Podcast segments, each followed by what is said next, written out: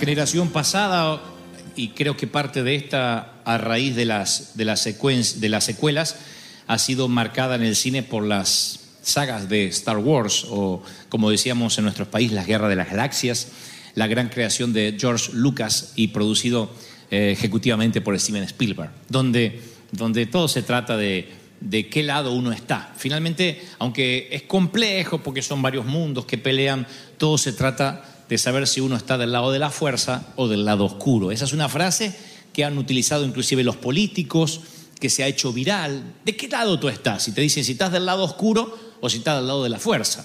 Cuando uno habla de la vida espiritual, ya no estamos en el mundo del cine, del celuloide, donde uno tiene que decidir entre la fuerza o el lado oscuro, sino que hay que decidir del lado de los que bendicen o del lado de los que maldicen. Es una actitud continua que uno debe tomar.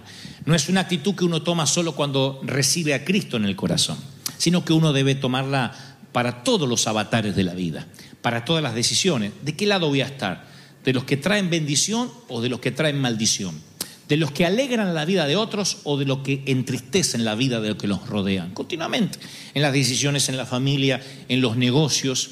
Si nosotros maldecimos a alguien, por muy enojado que estemos, Dios se va a resistir a que estemos maldiciendo a alguien, aunque ese alguien sea una mala persona. Dios se resiste porque la maldición nos pone en oposición directa a la razón por la cual Cristo vino a morir en la cruz del Calvario.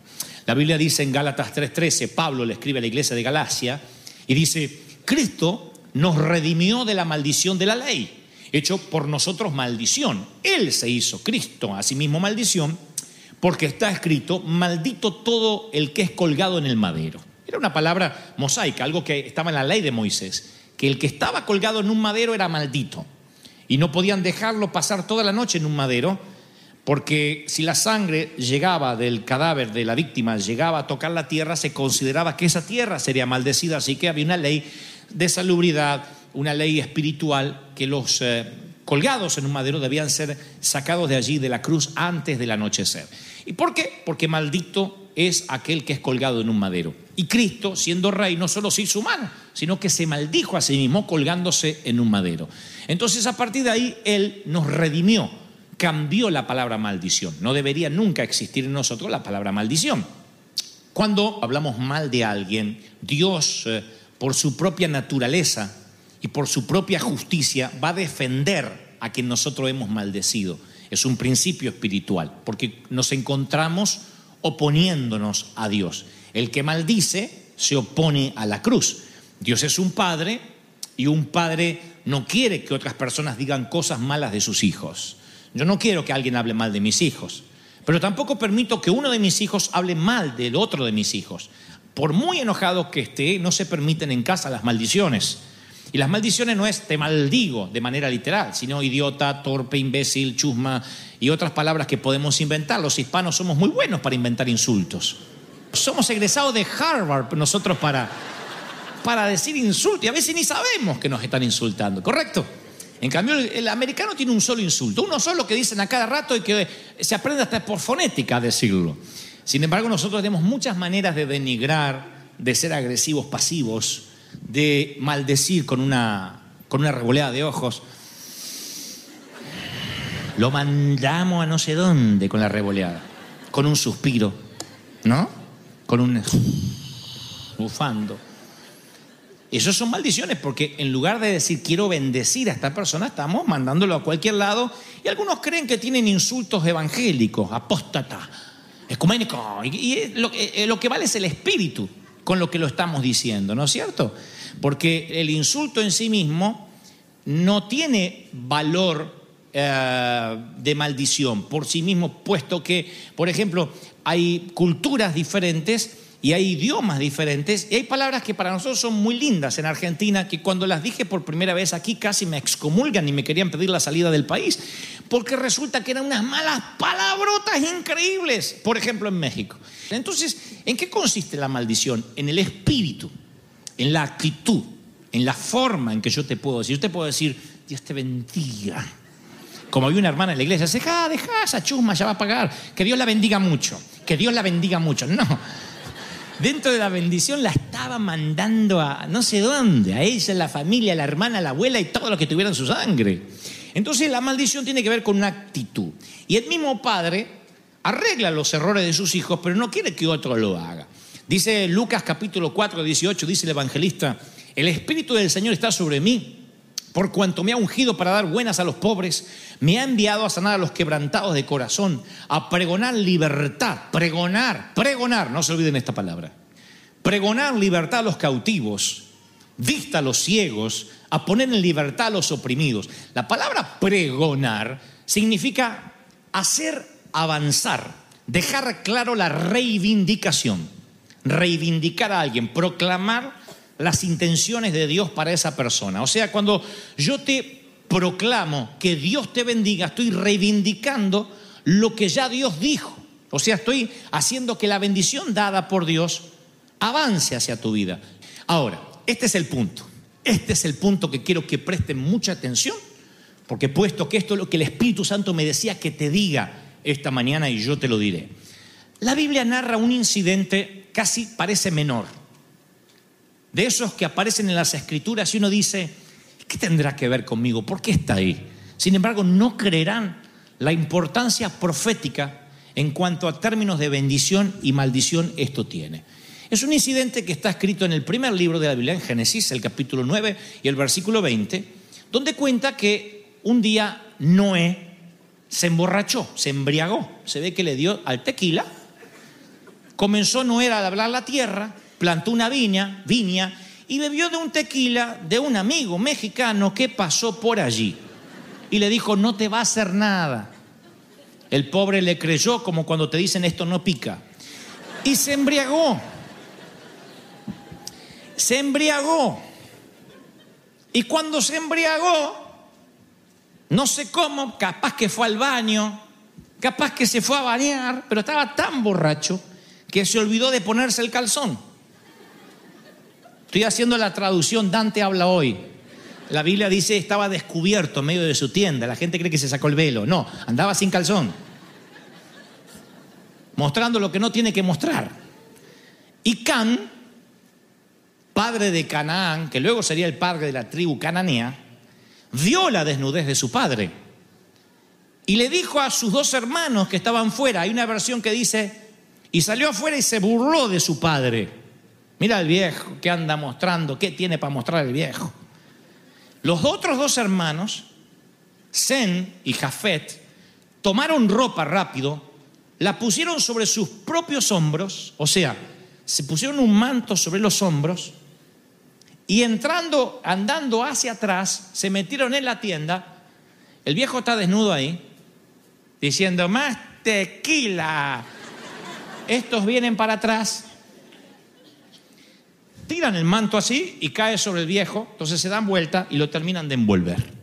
Ninguno de los dos vio la desnudez del padre, mucho menos obvio se estaban burlando. Dice que tenían vueltos sus rostros y no vieron la desnudez de su padre. Claro, uno dice, ¿y qué significancia tiene esto? Bueno, que hay dos de los hijos que parece que son muchachos de bien, que lo resolvieron de esa forma, poniéndose la ropa sobre los hombros. Otro no solo no lo cubrió, sino que salió a burlarse. Podría quedar como un incidente familiar, pero Cam quien se burló de su padre, quien lo contó, ah, papá anda desnudo ahí mostrándola. Ese ni se imaginó que estaba poniendo en movimiento un efecto profético que iba a traer consecuencias desafortunadas para todo su linaje, para todos sus hijos, de los hijos, de los hijos, de los hijos, de los hijos, hasta hoy. Este incidente, que parece menor en la Biblia, determinó el mapa, la geografía del mundo como lo conocemos hoy. Este incidente dividió a Judea de la Arabia. Este incidente provoca a los iraquíes, los iraníes, otras naciones que hasta el día de hoy están confrontadas con Israel, un incidente oculto en una tienda familiar que no debió haber salido de ahí. ¿Por qué provoca todo este incidente en cadena o toda esta reacción en cadena? Ahora le voy a dar las pruebas, porque esto no es algo que se me ocurrió a mí. La Biblia menciona más tarde que Noé dirá, maldito sea Canaán, siervo de siervos será a sus hermanos a causa de esto. Bendito por Jehová y mi Dios sea Sem, uno de los muchachos que cubrió a su papá. Y sea Canaán, la tribu que provendría del que se burló, su siervo. Engrandezca Dios a Jafet, uno de los muchachos que lo cubrió, y habite en las tiendas de Sem, y Canaán le sirva de por vida.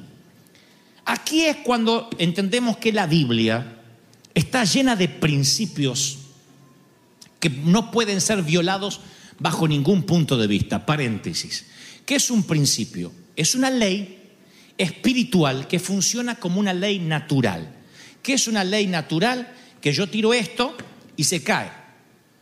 Yo sea mundano, sea musulmán, sea evangélico, hable español o hable inglés británico, esto se va a caer cada vez que lo tire, porque hay una ley que se llama ley de qué? De, de, de gravedad. Así funcionan las leyes espirituales. Las leyes espirituales funcionan, la ley de la siembra y la cosecha. Por eso tengo un mensaje por allí en la página de nuestra eh, iglesia que se llama No hay que orar por todo. Porque hay cosas por las que no hay que orar, funcionan por leyes. Así todo hay principios espirituales. El principio de la honra y la deshonra honro a mis padres, tengo largura de años. Los principios se cumplen si se respetan. Y acá hay un principio violado por los hijos de Noé, por uno de ellos, donde se burla de su padre, no cubre la desnudez, porque dejar al descubierto a alguien es un asunto serio ante los ojos de Dios. El pecado de Cam no fue ver la desnudez de su padre, porque bien pudo haber sido un accidente abres la puerta y dices, uy, perdón. Eso nos puede pasar, no es que estamos bajo maldición por eso, ¿no es cierto? El pecado de Can fue divulgar lo que vio, violar un principio espiritual, menospreciar a un padre o a cualquiera que ocupe un lugar de autoridad es hacer parecer más bajo a esa persona de la que Dios quiere que sea. Y por consecuencia, Cam produjo una maldición para toda su familia. Los hijos de Noé nunca se imaginaron que sus actos iban a cambiar drásticamente el futuro de su familia por generaciones, por un detallito. Sin embargo, los que cubrieron fueron transformados en bendición, ellos y sus hijos, los que cubrieron a su padre. Los hijos y nietos de Cam, del burlador, para que lo ubiquen, fueron todos cazadores. Tuvieron que vivir de la casa, tuvieron que vivir en las, en las, en las montañas. De hecho, Nimrod, un nieto de Cam, construyó Babel, la famosa, la famosa torre de Babel, que Dios luego confunde los idiomas, en la llanura de Sinar, eh, que hoy es Irak, Irán y parte de Arabia Saudita. Los árabes hasta el día de hoy, que viven en esa guerra que llaman guerra santa con Israel, con el pueblo de Dios, viene desde los tiempos de Noé. Allí se dividieron las razas y allí se generó un odio ancestral que permanece hasta el día de hoy. Y ustedes dicen, ¿y esta guerra dónde comenzó? Y uno va para atrás y va para atrás y traza una línea de puntos, llega a una pequeña tienda familiar con un hombre que se toma un par de tequilas, se desnuda, dos lo cubren, otro se burla y lo señala. Y a partir de allí uno genera maldición y se va al lado oscuro y otro se va al lado de la fuerza. Uno se va al lado de la bendición de los que bendicen y otro se va al lado de los que maldicen. Sus hijos, los hijos de estos muchachos, adoptaron eh, perspectivas totalmente diferentes, porque los otros hijos de Noé, los que bendijeron, los que cubrieron, tomaron toda la parte del Medio Oriente, de Canaán, de Gaza, y fueron pastores. Por muchos años ellos fueron pastores, se dedicaron a la ganadería, los demás tuvieron que casarse, ser salvajes, sus vidas, sus vidas adoptaron naturalezas diametralmente opuestas. Esto me habla de un principio, así como yo recién arrojé el celular, y el principio es que tus hijos, tu familia, mis hijos, mi familia, va a depender de la actitud que tomemos hoy, de la forma en que nos manejemos. Esto es un principio que se sigue repitiendo. Nuestros hijos nos observan y no van a decir, ay, yo sigo en la iglesia porque papá nunca faltó un servicio. Van a decir, yo sigo en la iglesia porque como papá amaba a Dios. Ahí es cuando nuestros hijos se vacunan contra la iglesia, porque hay algunos hijos que están vacunados contra la iglesia. Nosotros hablamos adolescentes que están esperando cumplir 18 o 21 para mandarse a mudar. Y los padres dicen, no sé qué hacer, se me va mi hijo, se me va mi hijo, como si lo agarró un demonio. La universidad le hizo mal. O lo que es peor, el líder de los jóvenes no lo sabe llevar. No, es todo el efecto residual de lo que escuchó en casa, de lo que vio en casa, de lo que mamó en casa, de lo que, de lo que absorbió en casa. Hay un momento que somatiza eso a la vida adulta. Y cuando yo veo y voy a la historia y digo, todo esto ocurrió en dónde? En una tienda, en una carpa. En una tienda pequeña donde un hombre bebe de más, no habla la Biblia de que por eso Dios lo haya castigado. Fíjense, porque hoy en día diríamos borracho, vamos a castigarlo. No está hablando de Noé, está hablando de la actitud que tuvieron sus hijos para con un evento del padre. Uno cubrió, entraron de espalda, lo cubrieron, el otro salió y se burló. ¡Eh, papá anda desnudo! Ahí está el viejo. Y eso trajo consecuencias eternas de maldición o de bendición. Pero hay más, porque cuando sigo leyendo las escrituras me doy cuenta que cuando uno menosprecia las bendiciones, también abre puerta a las maldiciones. No solo es cuando uno maldice, sino cuando uno menosprecia las bendiciones. Génesis 25 dice que dijo Esaú, he aquí yo me voy a morir. ¿Para qué me va a servir la bendición, la primogenitura? ¿Para qué me va a servir si yo me voy a morir? Y luego la palabra dice en Hebreos 12, 16, estamos hablando de un evento otra vez que ocurre en Génesis, y luego el escritor a los Hebreos, miles de años, la cruz de por medio otra vez. La cruz debería haber cortado toda maldición, sin embargo hay principios espirituales, la cruz no podrá cortar que el celular se caiga cada vez que lo tire, la cruz no podrá redimir eso, porque hay temas que son ah, leyes que se tienen que cumplir, a pesar de la cruz. Nosotros pensamos, bueno, el Señor hizo todas las cosas nuevas, sí, pero hay leyes, Cristo puede morir en la cruz y quitarte la maldición de la escasez y de la pobreza, pero si no siembras, no cosechas. ¿Sí, claro o no? Y tú dices, pero ¿y cómo si Cristo murió para darme prosperidad? Pero si no siembras, no cosechas, hombre. Dios dice, te quiero prosperar. Este es el trimestre de multiplicación y de bendición. Y Dios va a multiplicarte, pero si te quedas durmiendo y no trabajas, ¿cómo Dios te va a multiplicar? Estás violando un principio. Y aquí otro principio violado. Dice Hebreos, el escritor a los Hebreos, no sea que haya algún profano como Esaú, que por la comida vendió su bendición. Porque ustedes ya saben que deseando después heredar la bendición, fue desechado y ya no hubo oportunidad, no hubo oportunidad, uy, qué duro, para el arrepentimiento, aunque lo procuró con lágrimas.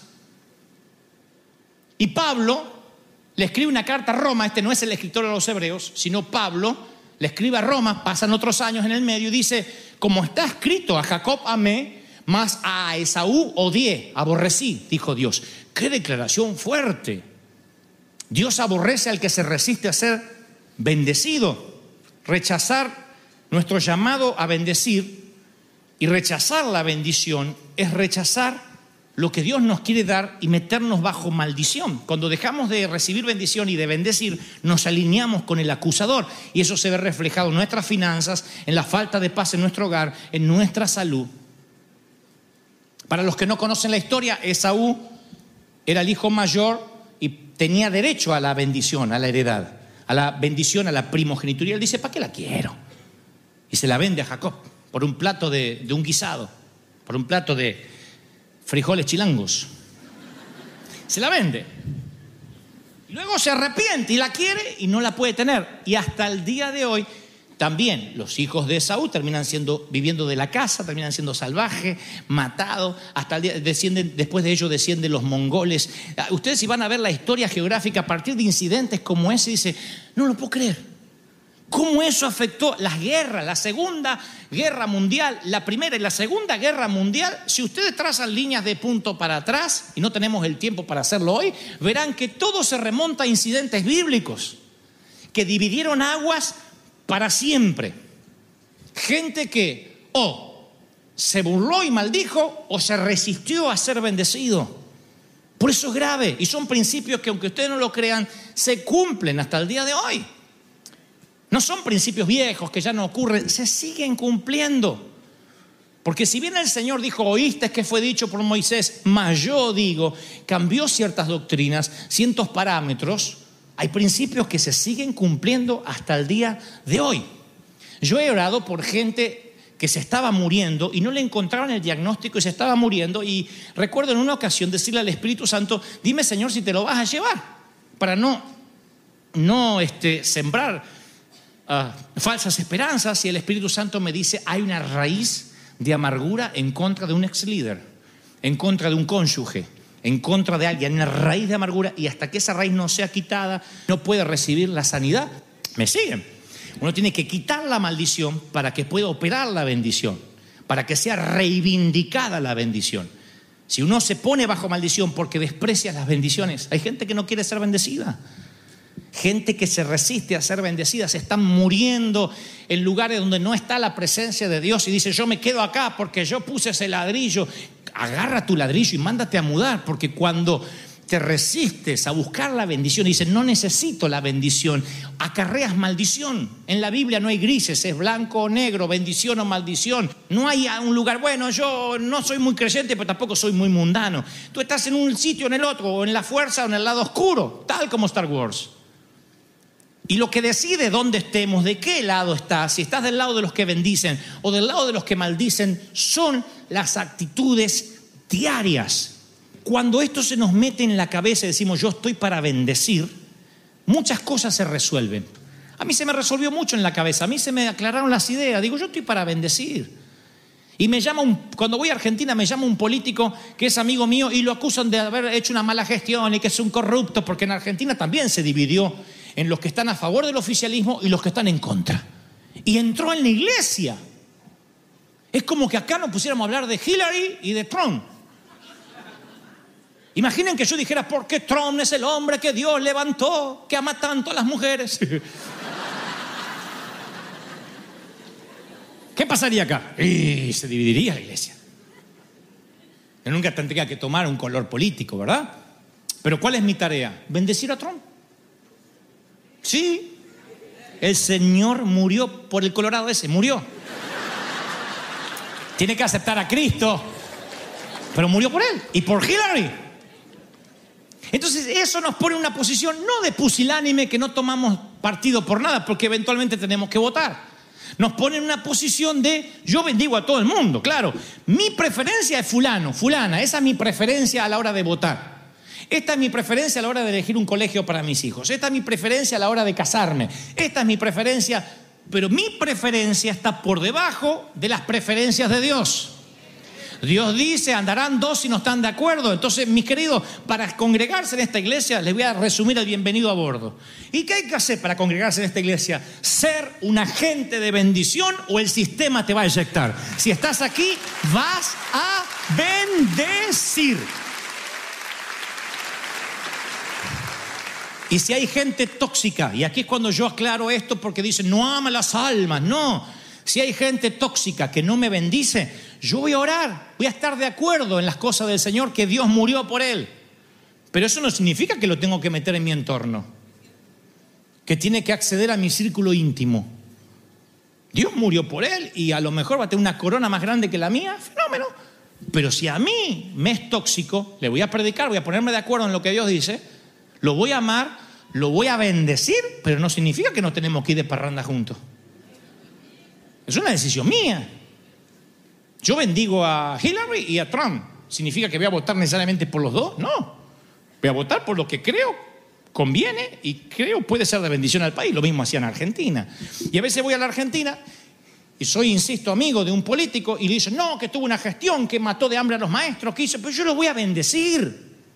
No pueden entender los cristianos evangélicos algo tan básico que yo voy a bendecirlo. Pero es un corrupto y por eso el que más necesita. Resulta que estudié para ser médico. Me recibo de médico y dice, eh, todo el día con enfermo. Te viene una foto con un enfermo y soy médico. Pero ese está re enfermo y soy remédico. No es lógico.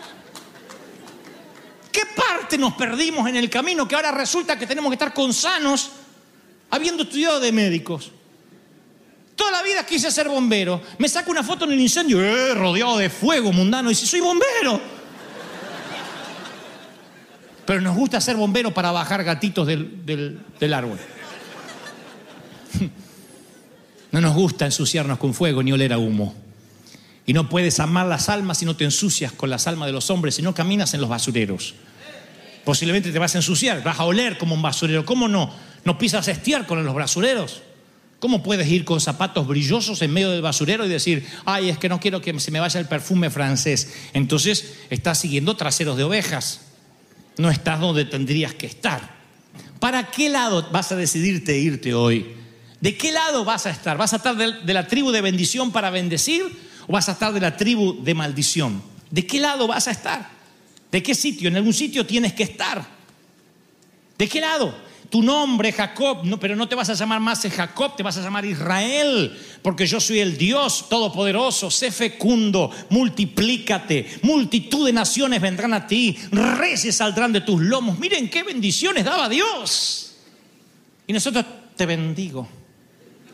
Dios decía, te voy a multiplicar, te voy a bendecir. Miren la bendición, Abraham, bendito el que te bendijere, maldito el que te maldijere. Y por ahí se para un jefe de Estado diciendo, Israel, te maldigo con mis entrañas. Y pasa como un reloj así hasta que contrae un cáncer. No se puede maldecir al pueblo de Dios hasta el día de hoy. Esto es para lo que dicen estas prédicas para el Viejo Testamento. Hasta el día de hoy la bendición y la maldición funciona. Y yo lo que hago es sembrar bendición porque necesito bendición porque necesito que me bendigan.